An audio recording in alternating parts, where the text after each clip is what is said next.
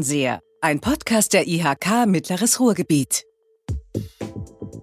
Herzlich willkommen zum Podcast Fernseher, dem Podcast der Industrie- und Handelskammer Mittleres Ruhrgebiet. Ich glaube, in unserer vorletzten Folge haben wir uns unterhalten über die vielen unterschiedlichen, komplizierten staatlichen Hilfen, die den Unternehmerinnen und Unternehmern helfen sollen, durch die Pandemiekrise und den Shutdown zu kommen. Heute sprechen wir auch über Geld. Wir reden über gucken wir mal über Bankenkrise, über die Zukunft der Mittelstandsfinanzierung. Wir reden über die Belastungen für die Wirtschaft durch Corona. Wir reden darüber, was Bund und Länder tun oder tun könnten und welche Auswirkungen auch das auf unsere Banken hat. Und das tun wir mit jemandem, der darüber viel mehr weiß als ich. Deshalb haben wir ihn eingeladen. Zu Gast ist heute Professor Dr. Stefan Paul, der Inhaber des Lehrstuhls für Finanzierung und Kreditwirtschaft an der Ruhr-Universität in Bochum und geschäftsführender Vorstand des Instituts für Kredit- und Finanzwirtschaft an der Ruhr-Uni. Herr Professor Paul, herzlich willkommen. Vielen Dank. Danke für die Einladung. Ich freue mich. Sie sind das sagt man so, das kann man nachlesen, der absolute Experte im Bereich der Kredit- und Finanzwirtschaft. Sie ähm, äußern sich zu diesem Thema in der Tagesschau, im Handelsblatt, in unserem Podcast. Ich fühle mich geehrt, dass Sie sich Zeit für uns nehmen. Sie sind ein richtiger Ruri, gell? im Ruhrgebiet geboren und Sie haben es fast nie verlassen. Das kann man so sagen. Ich habe mich hier immer sehr wohl gefühlt. Ich bin hier zur Schule gegangen, aufgewachsen, habe ja auch studiert und so die ersten akademischen Schritte gemacht, die mich auch dazu bewogen haben, das zu meinem Beruf zu machen, weil ich immer große Freude daran hatte, Dinge weiterzugeben an Leute, die noch jünger sind dann als ich zu der Zeit. Da wären wir bei einem guten Stichwort. Können Sie sich mal kurz vorstellen? Ja, also ich bin jetzt 57 Jahre alt. Ähm, ich habe seit 20 Jahren diesen Lehrstuhl an der Ruhr-Universität, den Sie erwähnt haben, beschäftige mich mit allem, was sich um Banken dreht, zumindest beruflich. Äh, in der Freizeit bin ich sehr an allem, was kulturell ist, interessiert, versuche da so viel wie möglich wahrzunehmen und das Ruhrgebiet bietet hier ganz tolle Chancen. Ein Grund auch, warum ich sehr, sehr gerne hier immer gelebt habe und versuche auch, auch wenn das durch Freud und Leid gekennzeichnet ist, den Fußball noch entsprechend aktiv und passiv zu verfolgen oder zu betreiben. Jetzt muss ich natürlich fragen, also mit Schalke und Dortmund und VfL Bochum und so weiter, welcher Verein? Sie haben es noch nicht gesagt, aber als gebürtiger Dortmunder muss ich einfach bei den Schwarz-Gelben bleiben, habe aber auch ganz viel Sympathie für den VfL, der ja auch wieder ganz toll aus der Asche gekommen ist. Das sind die beiden Vereine, die Und bald spielen die ja vielleicht beide wieder in einer Liga. Könnte so sein, wäre schön, denn wenn ein Ruhrgebietsverein uns vielleicht verlässt, äh, haben wir ein anderes Ruhrderby, das wir dann Genau. genau. 20 Jahre der gleiche Lehrstuhl der das, sich 20 ja. Jahre, oder kann man das schon nicht mehr sagen, mit den gleichen Themen beschäftigt? Nein, total anders. Also ja und nein. Natürlich geht es immer um Geld. Ich habe es gesagt, es geht um Banken, es geht um die Finanzierung von Unternehmen. Aber ich hätte selbst nicht gedacht, dass sich so viel verändern würde in 20 Jahren. Eine Zeit, die ja für Beamte dann typisch ist. Solange hockt man ja und hoffentlich auch noch ein bisschen länger auf demselben Stuhl. Das bietet aber eben auch viele Möglichkeiten kontinuierlich zu arbeiten. Es hat sich wahnsinnig viel getan. Allein die beiden markanten Punkte vor zehn Jahren Finanzkrise, jetzt die Corona-Krise, tiefe wirtschaftliche Einschnitte, äh, gesamtgesellschaftliche Entwicklungen, die auch die Banken betreffen. Und insofern äh, war für mich immer die Aktualität etwas, was einen getrieben hat. Und es gibt eigentlich keine Vorlesung, in die ich hineingehe, wo nicht auch mal mehrere neue Folien auftauchen. Und daran sehen Sie schon, es ist nicht statisches wie vielleicht andere Lehrgebiete, sondern es ist was Aktuelles und das macht mir eben auch Spaß. Wie ist die finanzielle Situation des Mittelstands heute? Die finanzielle Situation des Mittelstands in Deutschland ist sehr viel besser als in vielen anderen Ländern. Das ist das Positive. Sie ist sehr viel schlechter als vor einem Jahr. Also insofern ist die Tasse halb voll oder halb leer. Äh, wir müssen unterscheiden, denke ich, nach Branchen. Es gibt Branchen, die auch im Mittelstand ganz, ganz hart getroffen wurden von der Corona-Krise, für die es so verheerend aussieht, dass wir eben eine Insolvenzwelle auch dort befürchten müssen. Es gibt andere, Stichwort Online, die sehr früh auf diesen Vertriebskanal gesetzt haben und für die es auch ganz gut aussieht, die zum Teil Teil auch Gewinner in Anführungszeichen dieser Krise sind. Also das Bild ist bunt, aber da es niemand erwartet hat, was an Krise auf uns zukommt, haben, denke ich, auch die wenigsten Vorsorge getroffen für diese Situation, der wir jetzt sind. Und äh, deswegen, glaube ich, müssen viele auch Investitionen zurückstellen, die sie sich vorgenommen haben, um mit den Zukunftsthemen fertig zu werden. Obwohl ja gerade jetzt vielleicht die Investition in die Zukunft noch dringender erforderlich wäre. Das ist in Krisen ja meistens so. Und ich denke, der Staat tut auch auf ganz vielen Ebenen etwas für den Mittelstand. Zwar muss man sagen, dass viele Programme spät angelaufen sind, dass wir wieder viel Bürokratie haben. Wir Deutschen machen es da ja auch gern besonders gründlich. Und vielleicht fällt der ein oder andere aufgrund der Kriterien auch dann durch das Raster. Aber nochmal, wenn man ein bisschen ins Ausland blickt und mit Freunden im Ausland spricht, dann sieht es bei uns immer noch ganz gut aus. Der deutsche Staat und die Bundesländer machen ja zum Teil auch noch eigene Programme. Machen wir in Deutschland signifikant mehr, um die Belastungen erträglicher zu machen für die Unternehmen als in den anderen europäischen Ländern? Wir machen viel mehr. Sie können das messen, wenn Sie die staatlichen Hilfen in Beziehung setzen zu unserer Wirtschaftsleistung, zu unserem Bruttoinlandsprodukt. Äh, da haben wir ein Mehrfaches im Vergleich zu anderen Ländern. Wir haben Hilfen, die auch einen Bundeshaushalt überschreiten mittlerweile. Und das sind über 300 Milliarden Euro. Also es ist sehr, sehr viel Geld. Man kann natürlich fragen, kommt es immer rechtzeitig und kommt es auch an die richtigen Stellen? Trifft es die richtigen Branchen? Aber es ist natürlich auch schwierig, vielleicht auch ordnungspolitisch gar nicht richtig, wenn man sagen würde, nur bestimmte Branchen können davon profitieren oder nur bestimmte Größenordnungen. Äh, da würde der Staat ja auch eine Rolle einnehmen, die ihm in unserem Wirtschaftssystem eigentlich gar nicht zusteht. Das ginge ja fast schon so in Richtung Planwirtschaft, die wir uns nicht wünschen. Jetzt haben Sie schon diese große Zahl gesagt, die wiederhole ich nicht, weil ich glaube, die meisten Menschen können sich unter so großen Zahlen nichts vorstellen. Ähm, ich glaube auch, dass es gut ist, dass der Staat so viel macht. Und ich will auch gar nicht jetzt diejenigen fokussieren, die aus unterschiedlichen Gründen durchs Raster fallen. Es gibt spezielle Voraussetzungen, die es schwierig machen. Das Geld muss erstmal gedruckt werden. Das ist, glaube ich, noch nicht das Problem. Aber da wird ja jetzt auch unglaublich viel Geld in den Markt geschickt. Also heutzutage drucken das, das, Geld ja nicht mehr, aber ja, das, das, kommt ja. ja. auf die Konten durch die Europäische Zentralbank. Also die Notenbanken überhaupt machen ja eigentlich das Gleiche wie in der Finanzkrise. Sie pumpen sehr viel Geld in den Markt, aber sie pumpen noch sehr viel mehr Geld als vor zehn Jahren in den Markt. Und es gibt mittlerweile ja... Wie viel ist es in Relation zu vor zehn Jahren? Also es bestimmt noch mal 50 Prozent mehr, wenn nicht, wenn nicht ja. sogar noch mehr. Und ähm, es gibt ernstzunehmende Stimmen, die sagen, da wird eben auch Inflationspotenzial gelegt. Also besteht die Gefahr tatsächlich, dass auch die Preise in absehbarer Zukunft wieder steigen werden. Denn wir haben ja zunächst mal heruntergefahrene Produktionskapazitäten. Und wenn dann Aufträge kommen, dann können Preissteigerungen die Folge sein, kurzfristig, vielleicht aber auch langfristig, denn wir haben ja das Problem demografisch, dass wir in Deutschland zumindest äh, sehr stark altern. Das heißt, wir haben Fachkräftemangel und auch das wird den Preis für Arbeit deutlich erhöhen in Zukunft. Also langfristig müssen wir nach einer Zeit, wo wir das Wort Inflation gar nicht mehr so richtig buchstabieren konnten, glaube ich schon damit leben, dass das wieder für uns Realität wird. Das wird uns aber auch nicht umbringen. Also wir hatten in den 80er Jahren und wir hatten nach der Wiedervereinigung in den 90er Jahren auch mal Zeiten, wo wir an die 10% Inflationsrate mal rangekommen sind. Das haben wir auch überstanden.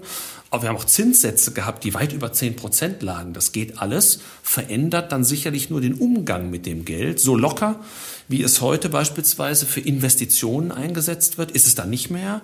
Und es rechnet sich dann eben auch nicht mehr jede Investition, wenn man sie vergleichen muss von der Rendite her mit dem Zinssatz, den man zahlt. Jetzt habe ich ja endlich mal jemanden, den ich das fragen kann.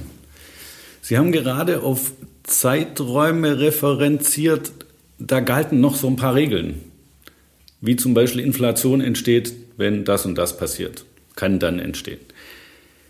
Seit über zehn Jahren, seit dieser unglaublichen Niedrigzinsphase sind ja ganz viele Regeln irgendwie anders. Also ich verstehe sie gar nicht mehr. Aber das liegt natürlich auch daran, dass bei mir Volkswirtschaft äh, 30, 40 Jahre her ist und da galten diese Regeln noch. Ähm, ich habe das Gefühl, niemand wird ja und bei steigender Staatsverschuldung erst recht nicht. Niemand wird ja das Zinsniveau nochmal nach oben gehen lassen. Kann sich ja keiner mehr leisten. Das Zinsniveau wird deutlich ansteigen. Die, die das sagen Banken seit zehn Jahren und es passiert nicht. Ja, aber jetzt wird's ernst, glaube ich, weil, weil sich abzeichnet, dass die Notenbanken auch langsam von ihrem sehr expansiven Pfad zurückgehen. Das Ganze setzt natürlich voraus, dass die wirtschaftliche Erholung tatsächlich kommt, wie wir es uns ja alle wünschen. Wenn nicht, dann wird man auch mit weiteren Nothilfen in den Markt gehen. Aber die Lehrbuchweisheiten gelten immer noch, allerdings jetzt auch die Fußnoten. Deswegen sage ich auch meinen Studierenden, ihr müsst die Bücher ganz lesen.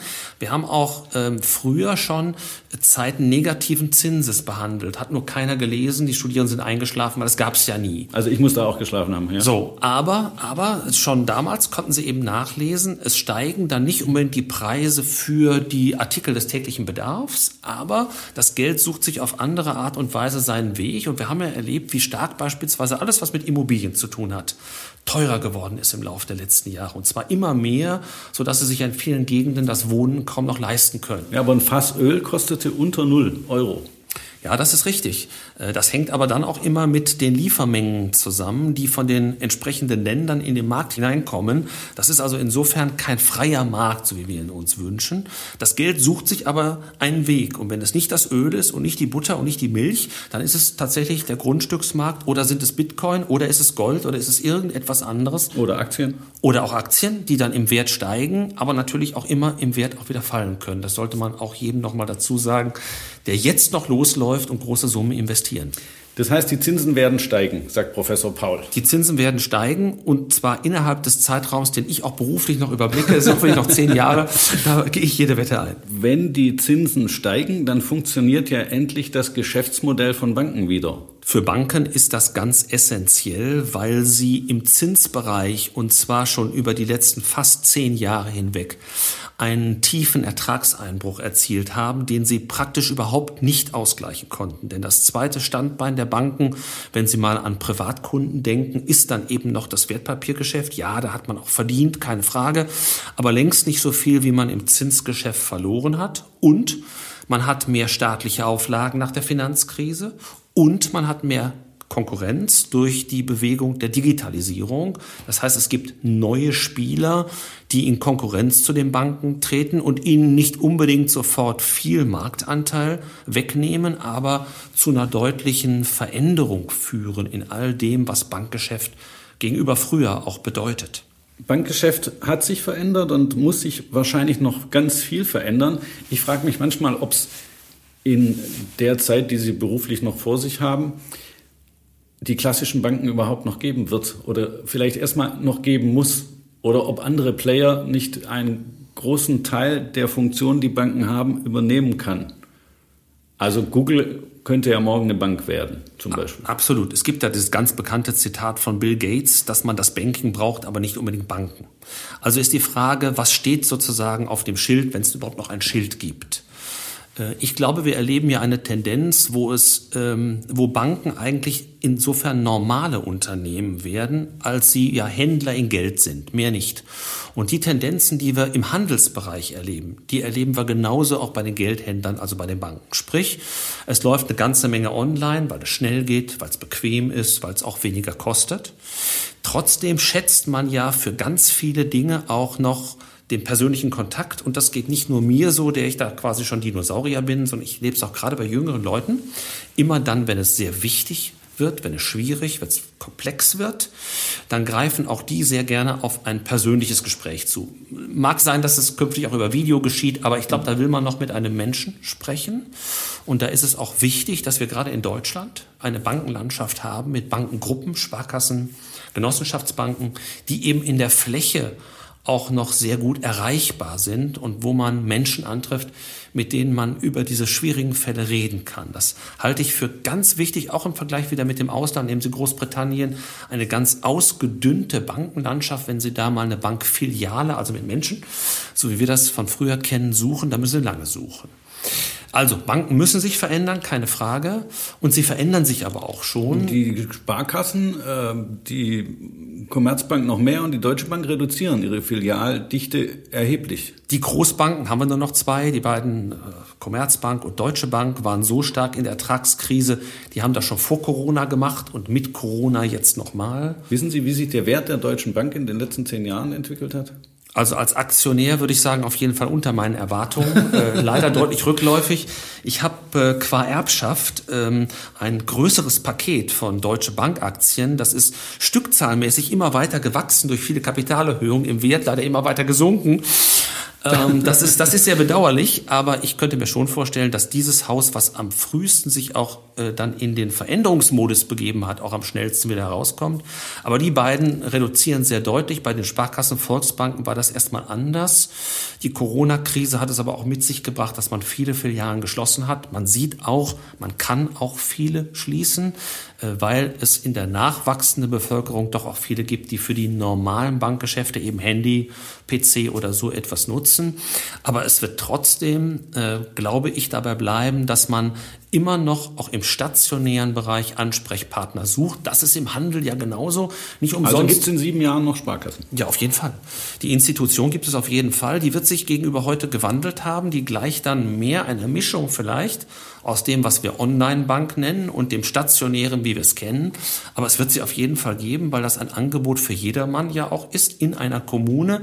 Und das, denke ich, wird, wird genauso wichtig sein wie auch der Antritt der Genossenschaftsbanken, der ja aus dem Selbsthilfegedanken mal entstanden ist für Gewerbetreibende, für den, für den Handel beispielsweise. Ich glaube, dass da auch immer Bedarf an Bankdienstleistungen besteht, die man nicht nur über Handy oder PC abrufen will. Aber es setzt natürlich schon die Veränderungsbereitschaft in diesen Institutionen voraus. Können die dann noch Geld verdienen? Sie können Geld verdienen, wenn Sie sich vor allen Dingen auf Beratung beschränken. Das andere anbieten, aber da ist nicht viel zu holen. Aber in der Beratung, da liegt eigentlich der große Vorteil ähm, der Präsenz vor Ort. Denn den Unternehmern zu zeigen, wie kann ich mich in diese neue Welt des Digitalen, des Nachhaltigen hineinbegeben. Da ist ganz viel Beratungsbedarf, auch bei kleinen Firmen, nicht nur bei den großen. Da verändert sich auch im Handwerk ganz, ganz, ganz viel. Das ist ein wichtiger Ansatzpunkt für Banken. Und der zweite ganz große Ansatzpunkt, das ist für mich das Thema Alter, Altersvorsorge. Ähm, wir wollen niemandem zu nahe treten, aber wir beobachten, dass die jungen Leute von sich selbst sagen, finanzielle Allgemeinbildung, das ist nicht so tolle. Wir müssen aber mehr als früher fürs Alter tun. Und das sind eigentlich die, die prädestinierten Berater auch, die hier helfen können, jüngeren Leuten sich etwas aufzubauen.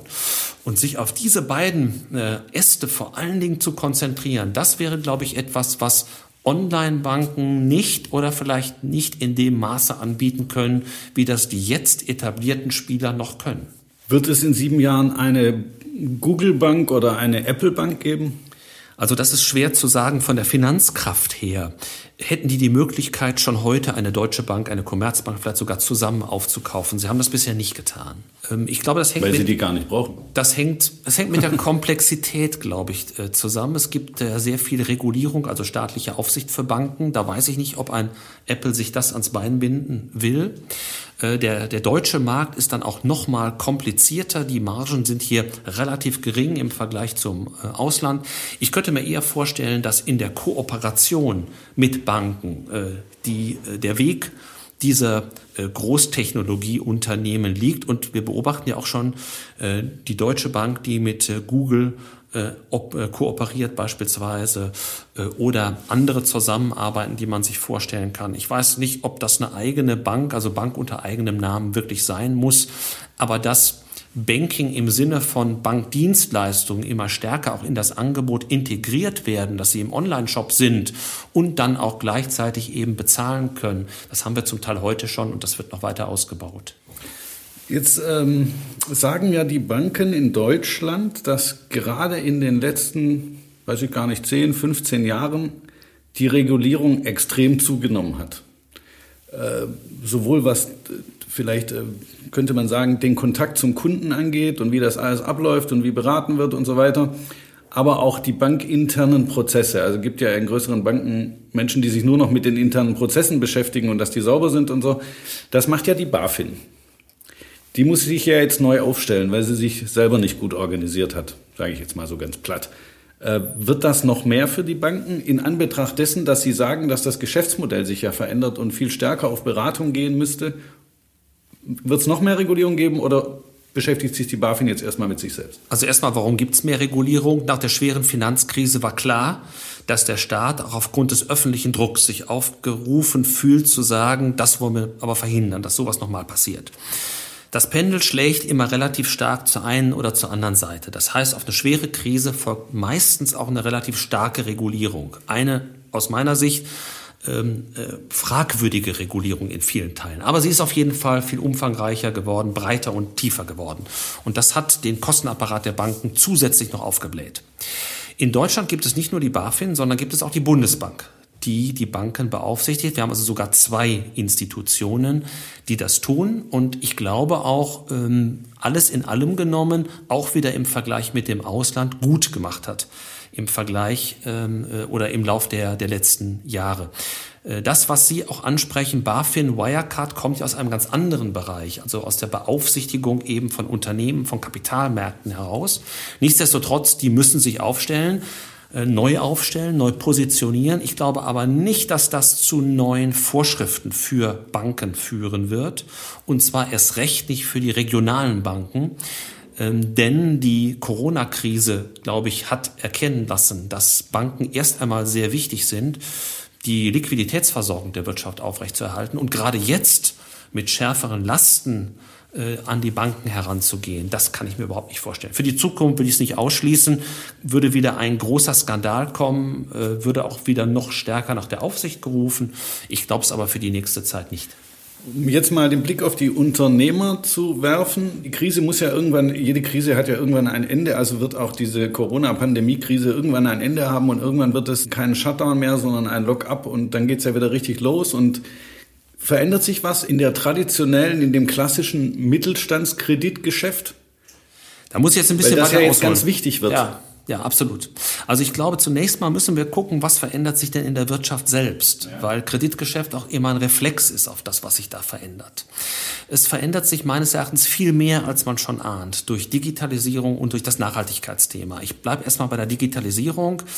Wir sehen zum Beispiel ganz traditionelle Handwerksbranchen. Ich nehme mal so einen Sanitärbetrieb, wie wir ihn alle vor Augen haben. Wenn Sie sehen, was heute an Hightech in einem Bad verbaut wird, Toilettenspülungen, die analysieren und Daten zum Arzt mhm. übertragen, äh, Duscheinrichtungen, die erkennen, welches Familienmitglied ist da gerade.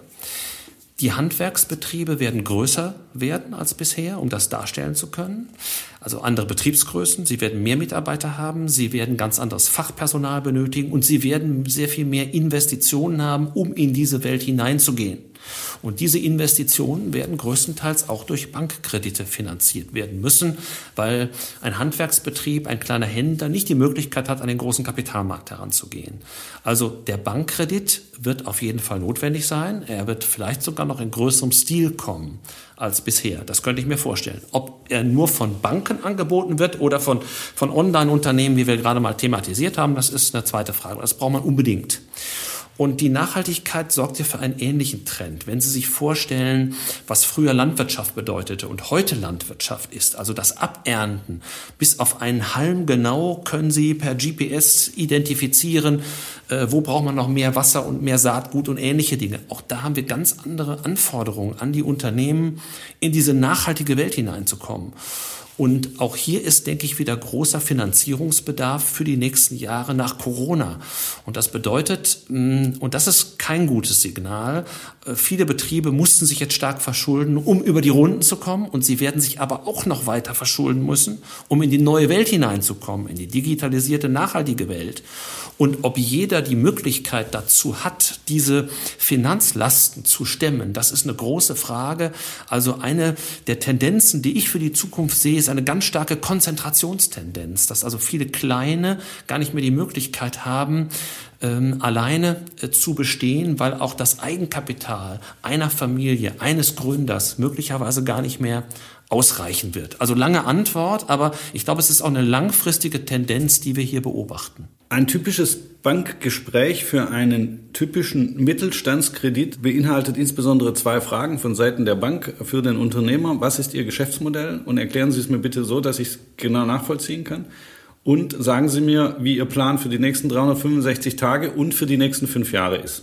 In einer Welt, die sich so schnell dreht, wie unsere das seit ein paar Jahren tut und wo die Veränderungsgeschwindigkeit so hoch ist, wie müssen Banken darauf reagieren oder müssen Banken darauf nicht reagieren? Also zunächst mal ist das für Banken eine Riesenchance, weil sie im Beratungsbereich Unternehmen Wege aufzeigen können, die sie gehen mögen. Banken so ein Banker, ab, so ein Banker ja, kann so einem ja, Unternehmer denke, einen Weg aufzeigen? Ja, ich denke schon, weil Banken mit vielen Unternehmen einer Branche zu tun haben, weil sie gut und schlecht sehen.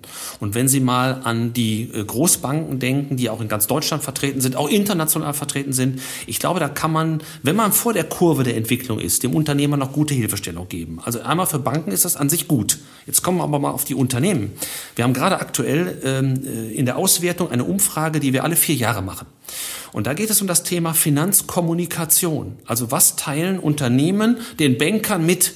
Und wir haben im Mittelstand eine traditionell sehr zurückhaltende Haltung. Also tue Gutes, sprich nicht darüber. Mhm. Wir haben seit Jahren, können wir das feststellen, immer mehr Skeptiker als Apostel im Bereich der Finanzkommunikation. Und in dieser Zeit, in der wir jetzt sind, ist aber leider genau das Gegenteil wichtig. Das heißt, dass wenn ich selbst noch gar nicht genau weiß, wie entwickelt sich mein Geschäftsmodell, in die Diskussion mit dem Banker zu gehen, ist total wichtig. Denn das, was Banker überhaupt nicht mögen, sind Überraschungen. Also, den Banker mitzunehmen, soweit das geht, ist, glaube ich, einfach das Gebot der Stunde, wenn man den Finanzierungsanschluss immer behalten will. Und die Bank muss wiederum auf diese Dinge, die sie berichtet bekommt, antworten. Denn da hören wir auch, viele heften dann die Dinge nur ab es gibt kein Feedback, so nach dem Motto, wie auch wie in der Familie, wenn ich mich nicht melde, ist alles in Ordnung. Ähm, also beide Seiten müssen an dieser Beziehung arbeiten. Das ist echte Arbeit, die ich da sehe. Aber wir sehen auch, auch in der Corona-Zeit, gute Finanzkommunikation ist sowas wie ein Impfschutz gegen Beziehungsstress. Also der, der in guten Zeiten schon den Kontakt zur Bank entsprechend aufgebaut hat und eine belastbare Beziehung hat, der fährt auch besser durch die Krise. Gibt es eine Insolvenzwelle? Ja, die Wenn dann irgendwann die Insolvenz tatsächlich angezeigt werden muss? Die wird es geben. Es ist ja so, dass tatsächlich die Anforderungen an das Einleiten des Insolvenzverfahrens mehrfach verzögert oder eben ausgesetzt wurden. Ich glaube, dass es ganz große Teile gibt der besonders betroffenen Branchen, ähm, da wird man eine Insolvenz nicht verhindern können. Ich denke etwa an den Gastrobereich, ich denke an den Reisebereich. Wir alle haben die Beispiele, glaube ich, vor Augen. Da kann der Staat auch nicht jeden retten. Manche waren ja auch vor der Krise schon kritisch. Das muss man auch für manche Großunternehmen sicherlich sagen, wo man Fragezeichen hinter die staatliche Hilfe machen muss. Und Insolvenz heißt ja auch noch nicht immer das Aus für jeden. Der ein oder andere kommt ja auch gestärkt unbelastet von manchen Schulden äh, aus einem solchen Insolvenzverfahren wieder heraus. Man muss aber auch, glaube ich, für den Vergleich sagen, wir kommen aus einer Zeit ganz, ganz niedriger Insolvenzraten über viele Jahre hinweg.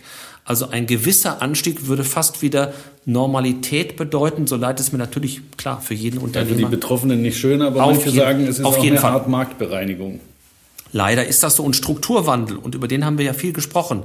Digitalisierung, Nachhaltigkeit, das kann sowieso nicht jeder. Also auch da kommt natürlich auch ein nicht mehr funktionieren der Geschäftsmodelle mit hinein, der jetzt durch Corona vielleicht nochmal verstärkt wird. Sie haben einen eigenen Podcast, der heißt Paul am Puls. Paul am Puls, Dialoge zur Transformation der Wirtschaft. Mit was für Leuten unterhalten Sie sich so in Ihrem Podcast? Das ist total unterschiedlich. Erstmal vorausgeschickt, uns kommt es nicht auf Tagesaktualität an, sondern wir wollen bewusst Gespräche führen, aus denen unsere Studierenden, aber auch die Praktiker, mit denen wir viel Kontakt haben, eher so eine langfristige Perspektive vermittelt bekommen. Deswegen ist das auch immer eine Dreiviertelstunde oder Stunde, also noch viel länger, als wir beide uns jetzt hier äh, unterhalten. Und dafür suchen wir diejenigen, die auch was zu den längerfristigen Entwicklungen zu sagen haben. Wir haben einen Wirtschaftshistoriker, der unsere heutige Zeit einordnen kann. Wir haben eine Aufsichtsrätin, die viele Unternehmen kennt. Wir haben den Präsidenten der Bankenaufsicht dabei. Aber äh, das sind alles Interviews, die wir schon geführt haben, um sie ein bisschen neugierig zu machen. In Zukunft haben wir auch jemanden, einen Bundesbanker, der fragt, womit bezahlen wir eigentlich in Zukunft? Gibt es sowas wie einen digitalen Euro? Ähm, wir haben die Vizepräsidentin des Europäischen Parlaments dabei, die fragt, wie geht's mit ich Europa Ich habe noch eine weiter? wichtige Frage. Sollte man jetzt in Bitcoin investieren oder ist es zu spät? Ich würde davon die Finger lassen, weil ich es persönlich nicht verstehe. Und dieses Echt? ganz ich dachte, Sie könnten mir das jetzt mal schreiben. und dieses, ich verstehe es auch nicht. Und dieses total biedere, kaufe das nicht, wovon du nicht verstehst, ist das beste Investment. Also ich habe die besten Investments dort getätigt, wo ich Dinge nicht gemacht habe, weil ich tatsächlich sie nicht verstehe. Ich habe also eine ganz äh, durchschnittliche Vermögensanlage, sehr viel, sehr, sehr breit gestreut und damit kann ich sehr, sehr gut schlafen. Vom Bitcoin verstehe ich überhaupt nichts. Und deswegen würde ich es nicht kaufen. Und vielleicht ein Satz, der mir ganz wichtig ist, ich würde auch nicht in Gold investieren weil die Preisschwankungen bei Gold noch viel stärker sind als bei vielen Aktien, mal so nebenbei, weil viele in Krisenzeiten sich so auf Edelmetall stürzen oder auch auf Immobilien, aber auch da gibt es gewaltige Preisschwankungen. Also ich wäre ganz vorsichtig so mit der Annahme, all das, was ich anfassen kann, das ist in irgendeiner Weise wertstabil. Man kann sich an vielem erfreuen, was man so in das Eigenheim investiert, aber ob das tatsächlich wertstabil ist, das wage ich zu bezweifeln. Herr Professor Paul, mir hat es unheimlich Spaß gemacht, Ihnen zuzuhören. Wenn das den Zuhörerinnen und Zuhörern auch so geht, dann wird das eine unserer besten Folgen. Ja, die Zeit ist leider schon um. Vielen Dank, dass Sie da waren. Ich bedanke mich für die Fragen. Es hat auch Spaß gemacht, mal wieder hier zu sein. Vielen Dank. Den Zuhörerinnen und Zuhörern sage ich, Gerne verfolgen Sie uns bei netzen.de, gerne verfolgen Sie uns auf den sozialen Medien, gerne geben Sie uns Hinweise, ob Ihnen unser Podcast gefallen hat. Der Podcast hat eine eigene Gruppe bei Netzen und lassen Sie uns in Kontakt bleiben.